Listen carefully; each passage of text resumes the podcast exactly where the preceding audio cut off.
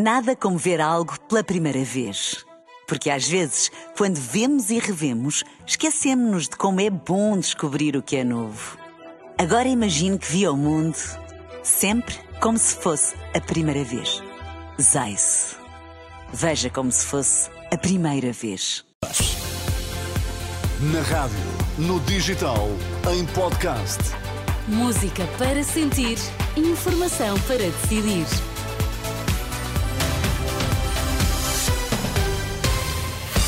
Abrir a edição dos 5, os destaques a esta hora.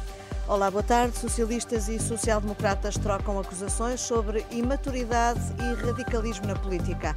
A Hamas adiou libertação de reféns.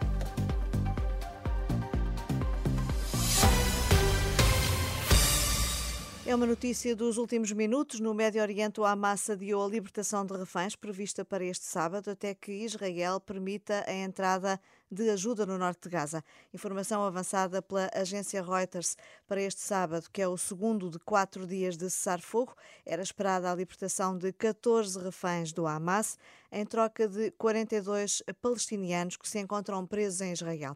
O acordo está a ser mediado pelo Qatar.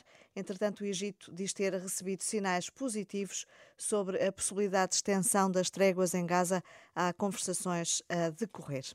Alvo de todas as críticas, hoje no Congresso do PSD, o socialista Pedro Nuno Santos já reagiu de Montenegro, que hoje o considerou imaturo e radical, e de estar a planear uma nova geringonça, diz que falou de modo extremado e impróprio para quem quer governar o país. Vimos um discurso cheio de ataques, de queixas, de críticas, numa linguagem uh, extremada, numa linguagem panfletária, muito pouco própria de quem quer governar o país.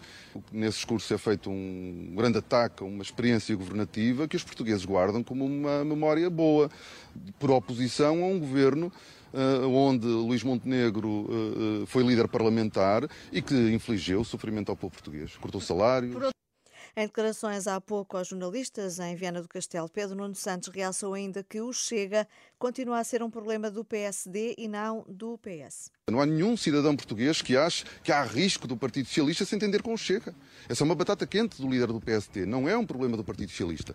E sobre essa, e sobre essa matéria, nós, aquilo que sabemos de, de, de, por experiência em relação ao PSD, e se olharmos para a experiência governativa mais próxima a do governo do PSD, nós vimos o PSD a fazer um acordo com o Chega, depois de ter dito durante toda a campanha que não faria esse acordo. Aliás, o vice-presidente do PSD, eh, Miguel Pinteluz, diz hoje que esse acordo não foi feito, nem de incidência parlamentar, nem de governo. Bom, mas ele foi feito e esta é daquelas que dá facilmente para comprovar, porque o acordo está assinado e tem a assinatura de todos. Pedro Nuno Santos, candidato à liderança do PS, a responder às acusações feitas este sábado pelo presidente do PSD no Congresso do Partido em Almada. E precisamente no Congresso prosseguem as críticas aos socialistas e na última hora Paulo Rangel garantiu que o PSD está preparado para ser governo. Não é assim, Manuela Pires? Sim, Paulo Rangel é vice-presidente do partido, aqui neste discurso com muitos elogios a Luís Montenegro, que mesmo, diz ele, sem o horizonte de eleições, já tinha feito o trabalho de casa, já tinha apresentado várias propostas alternativas, quer na área da saúde, da educação, mas também uh, nos impostos. Paulo Rangel, que veio aqui dizer que o PSD conta também com personalidades da sociedade civil para construir essa alternativa às portuguesas e aos portugueses uma alternativa com um líder, que é o Luís Montenegro, com uma equipa que será uma equipa recrutada entre os quadros do partido, mas também na sociedade civil, com gente que esteve noutros partidos, com gente que nunca teve partido.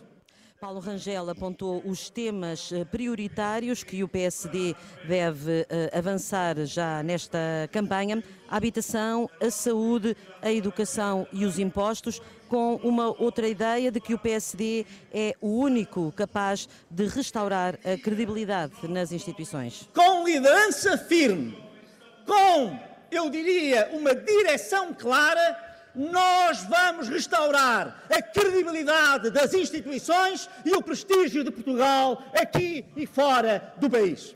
Ora, neste pavilhão não há congressista que suba aqui ao palco e que não critique o governo socialista ou Pedro Nuno Santos. Paulo Rangel também foi por aí, falou de Pedro Nuno Santos, do caso da TAP, também do caso do novo aeroporto e com todo este caso também judicial que levou uh, à queda uh, do governo, Paulo Rangel deixou esta pergunta ao PS. É caso para perguntar Onde está? Onde andas, oh ética republicana do PS? Onde está a ética republicana do PS? Que mesmo depois de uma demissão do Primeiro-Ministro, não hesitou em mandar o Ministro das Infraestruturas ao Parlamento defender o seu orçamento.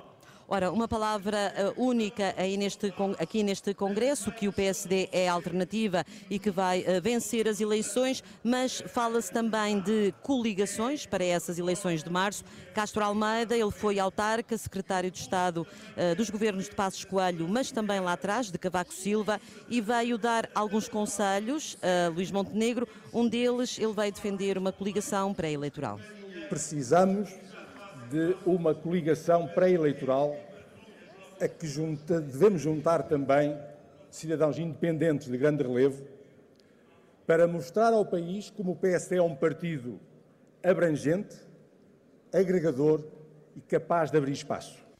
Castro Almeida deixou ainda outros conselhos a Montenegro, que não deve fazer muitas promessas eleitorais, que o PSD tem de ser a imagem da credibilidade política e deve estar ao centro. Pediu também ao líder do PSD para ter muito cuidado na escolha dos deputados para as próximas eleições. Neste Congresso já chegaram, entretanto, alguns convidados, ex-ministros de Pedro Passos Coelho, como Maria Luísa Albuquerque, também Teresa Moraes e José Pedro Aguiar Branco.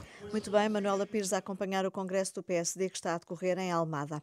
O PS tem, entretanto, um terceiro candidato à liderança. Daniel Adrião apresentou a candidatura na última hora, defende um novo método de recrutamento de militantes socialistas para o país, quer a reforma do sistema eleitoral por considerar que os portugueses não são livres como outros países europeus, de votar nos políticos em que se revêem porque só podem votar nos partidos.